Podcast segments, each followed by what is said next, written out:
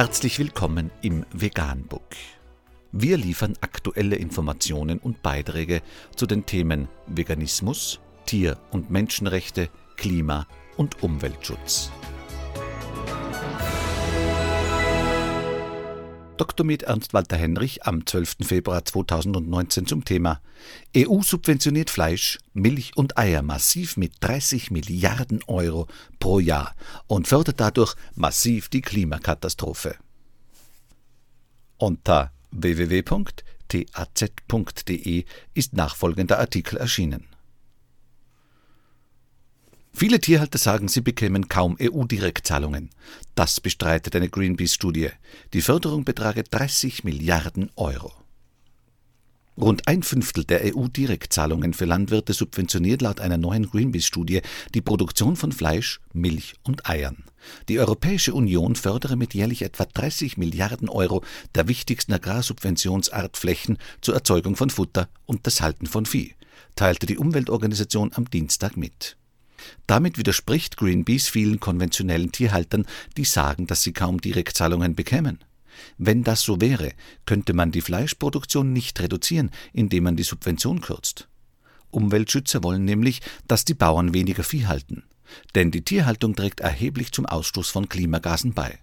Nitrate aus der Gülle tragen zum Aussterben von Tier- und Pflanzenarten bei und erschweren die Trinkwasserversorgung.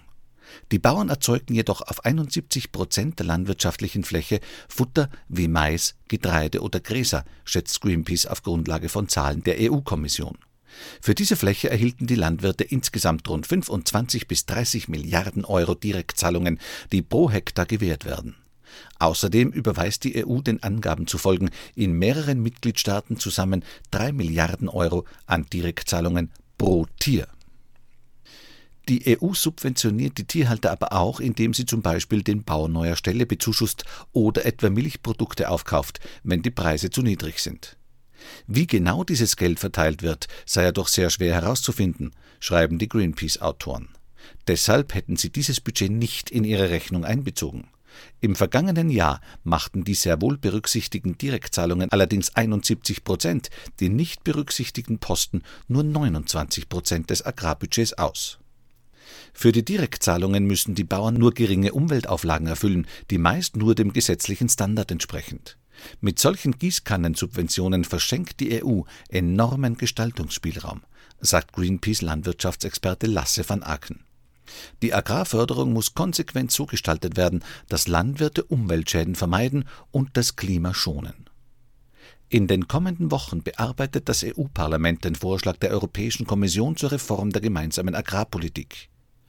Die deutschen EU-Parlamentarier müssen sich dafür einsetzen, dass zukunftsträchtige umwelt- und klimaschonende Anbaumethoden wie der Ökolandbau wirksam gefördert werden, so van Aken.